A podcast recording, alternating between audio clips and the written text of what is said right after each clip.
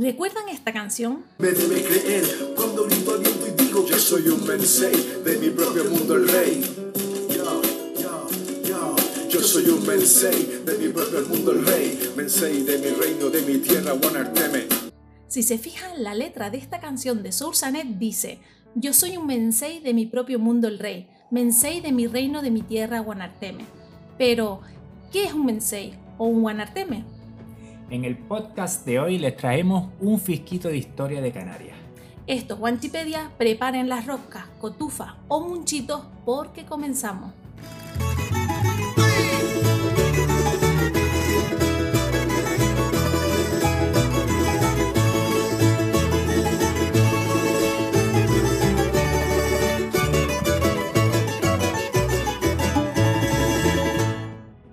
Antes y durante la conquista, casi todas las islas estaban divididas en regiones o reinos. En cada una de ellas gobernaba una especie de rey. Imaginen los reyes del Señor de los Anillos o de Juego de Tronos, pero sin castillo, ni espada, ni dragones, ni nada. En Tenerife, los reyes de cada región eran los menceyes, sí, los de las estatuas que hay en el municipio de Candelaria. Y en Gran Canaria gobernaban los guanartemes, en las dos regiones en las que estaba dividida la isla. Ya sabemos que en Tenerife y Gran Canaria había menceyes y guanartemes, pero ¿y en el resto de las islas? Pues en todas ocurría algo parecido. Sin embargo, cuanto más pequeñas eran las islas, menos divididas estaban y existían menos reyes. Así, Lanzarote y el Hierro estaban gobernadas por un solo rey. Te voy a hacer una pregunta, Taco. ¿Podrías hablarnos un poco más de cómo estaba organizada Gran Canaria por aquel entonces? Gran Canaria estaba dividida en dos zonas o guanartematos. El de Telde, que se extendía desde la península de Gando hasta la caldera de Tejeda y desde el barranco de Guiniguada hasta el de Arguineguín, y Galdar. Vamos, como los reinos de Juegos de Tronos, pero había dos en lugar de siete. Sí, cada zona gobernada por su respectivo guanarteme, y también con guerras entre ellos. Ciertos escritos cuentan que anteriormente la isla estaba más dividida y existían más guanartemes, pero tras una serie de luchas quedó unificada en un solo reino gobernado por Gumidafe. Posteriormente sus hijos volverían a dividirla en, los dos guanartematos que se conocen en el momento de la conquista, Telde y Galdar. Aparte de los guanartemes, se sabe que había otras personas con poder debajo de ellos. Las segundas en importancia después de los guanartemes eran los faicanes. Había uno en cada guanartemato y eran una especie de sacerdotes. Por debajo de estos se encontraban los huaires. Según los escritos antiguos, había seis huaires en cada una de las dos regiones, es decir, un total de 12 en toda Gran Canaria, y tenían funciones de capitanes. Por último, en cada zona importante de cada guanartemato se encontraba un fayacán para realizar las tareas de gobierno y justicia, por cierto, bastante severa. Todos ellos eran miembros de las mismas familias y aunque eran una minoría, tenían todo el poder y riqueza de la isla. Eran los nobles. Guanarteme, Faicanes, Guaire, Fayacanes. Parecía que estaban bastante bien organizados los notas. También existía un órgano llamado Sabor, formado por los Guaires y el propio Guanarteme, que se encargaba de problemas relacionados con los pastos, conflictos entre los súbditos y con otros guanartematos. Todos estos nobles, los guanartemes, faicanes, guaires, etc., se distinguían del resto de los aborígenes porque llevaban la barba y el pelo largo, ¿sabes? todos barbudos ahí y con los pelucos. Así se diferenciaban de los villanos o trasquilados, llamados así por tener el pelo corto. Estos eran la mayoría de la población, y aunque no tenían ni tierras ni ganado, se dedicaban a actividades agrarias y artesanales. Según los textos antiguos, un trasquilado podía convertirse en noble si, desde joven, mostraba dotes políticas y había llevado una vida acorde con los nobles. Es decir, no había robado, ni se había juntado con personas ruines, ni había realizado tareas indignas como las relacionadas con la matanza de animales. A pesar de que los nobles pertenecían a las mismas familias, se casaban entre ellos y sus puestos iban heredando de padres a hijos, podía darse el hecho de que un villano o trasquilado pudiera convertirse en uno de ellos, aunque era algo que no ocurría fácilmente. Incluso había una ceremonia presidida por el Faikán para determinar si un trasquilado podía convertirse en noble. El aspirante se presentaba con el pelo largo ante el Faikán, como se consideraba valedor de ser noble, incluso se atrevía a dejarse crecer el pelo. El Faikán le preguntaba al pueblo si alguna vez había visto al candidato a noble cometer alguna de las acciones impropias de un noble. Si la respuesta era negativa, el faikán confirmaba su nobleza. Por el contrario, si los allí reunidos afirmaban haberlo visto realizando ese tipo de actividades inapropiadas para un noble, el mismo faikán le cortaba el pelo como símbolo de trasquilado. Bueno, vamos a ver, para saber si llegaron hasta aquí, vamos a decir una palabra secreta que tienen que poner en los comentarios de este post, sin decir nada más, para que la gente no sepa qué es lo que está pasando y se trabe toda, ¿vale? La palabra secreta de hoy es estalaje. ¿Estalaje? ¿Y eso qué es? Estalaje significa destrozo o estropicio. Un ejemplo sería la tormenta dejó un estalaje tremendo en los jardines. No quedó ni una flor en pie. Lo rompió todo, se lo cargó. Una vez dicha la palabra secreta, vamos a seguir. Durante la época de la conquista, Tenerife estaba organizada de la siguiente manera. La isla se encontraba dividida en nueve regiones o mencellatos.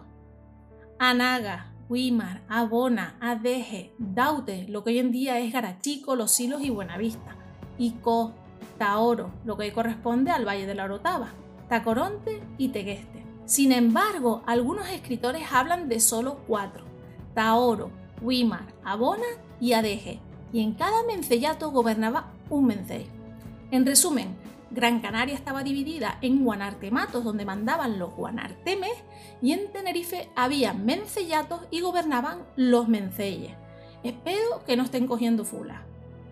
En los escritos de la época, estamos hablando del siglo XV, es decir, durante 1400 después de Cristo, se hablaba de tres grupos sociales. Achimensei, formado por el Mensei y sus familiares, llamados noblísimos por los conquistadores, Sichisikitso, grupo intermedio que también poseía riqueza en forma de ganado, y Achikaxna, capa a la que pertenecía la mayoría de los guanches.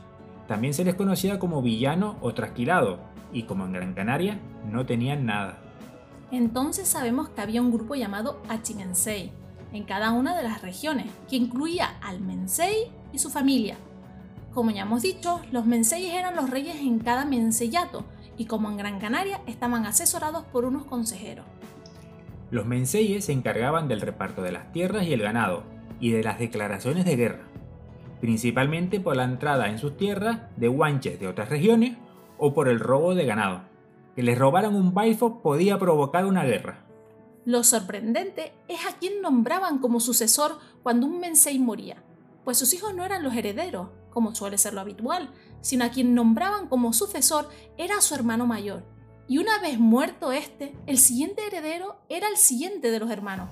Así, cuando fallecieran todos los hermanos del Mensei, la herencia del Menseyato recaía en su hijo mayor. Como sé que te gustan mucho las ceremonias, te voy a hablar de cómo se nombraba el nuevo Mensei. La ceremonia se celebraba en el Taboror, que era un órgano de gobierno formado por los familiares y personas importantes próximas al Mensei, y sus reuniones se celebraban en unas estructuras circulares con asientos de piedra cercana a la vivienda del Mensei. Ah, vale, como las reuniones de los caballeros de la mesa redonda, pero sin mesa, ¿no? Sí, algo así. O cuando en El Señor de los Anillos se reunieron los elfos, los enanos, los hombres, Gandalf y los hobbits para ver qué hacían con el anillo único. Pero mira que eres friki. Bueno, te iba a contar cómo se elegía el nuevo Mensei. El que iba a ser nombrado Mensei cogía un hueso de su antepasado más antiguo, cuidadosamente guardado, y lo besaba.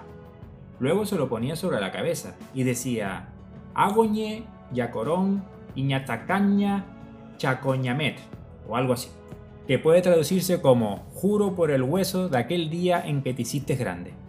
Una vez finalizada la ceremonia y nombrado nuevo Mensei, se celebraba una fiesta donde el nuevo Mensei daba de comer al pueblo y se realizaban bailes.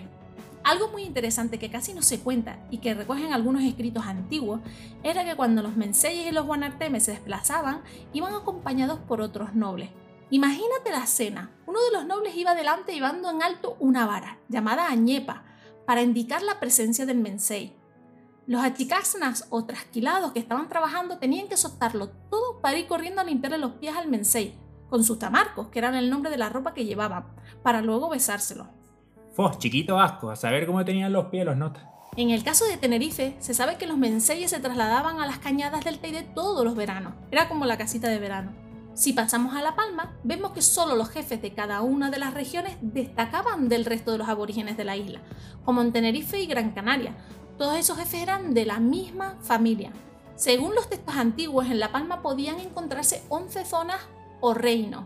Aridane o Adirane, Tiuya o Tiniuya, Tamanca o Gebei, Aenguarame, Tigalate, Tedote, Tenagua, Adeyamen, Tagaragre, Tegalgen o Galgen, Tijarafe o Izcahuán y Aceró. En La Palma ocurría una cosa que no se daba en el resto de las islas. Las mujeres también gobernaban e intervenían en las guerras. Sí, es sorprendente. En escritos antiguos se habla de mujeres que ejercían de reina o que iban por delante de los hombres en los combates y peleaban con piedras y varas largas. En cambio, en La Gomera no quedan muy claras las diferencias sociales, pero sí se sabe que a la muerte de un rey, los herederos eran los hijos de sus hermanas. No me sorprende nada. En aquella época la única manera de garantizar que la sangre del rey estaba presente en el heredero era de esa manera. En resumen, en Tenerife el sucesor del Mensei era su hermano mayor. En Gran Canaria el hijo mayor heredaba el cargo de Guanarteme y en La Gomera los hijos de sus hermanas. Durante la conquista, La Gomera se dividía en cuatro regiones: Ipalán, Mulagua, Orone y Agana.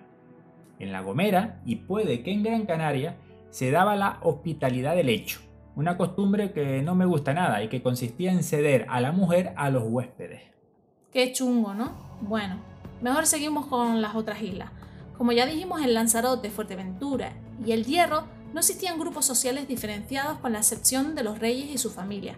En Fuerteventura existían dos reinos, Maxorata y Jandía, mientras que en Lanzarote y en El Hierro había un solo reino.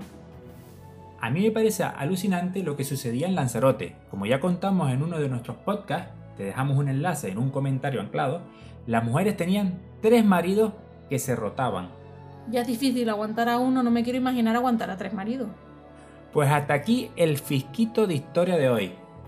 Esperamos que les haya gustado y se hayan quedado con ganas de saber más. Nos vemos. Chao.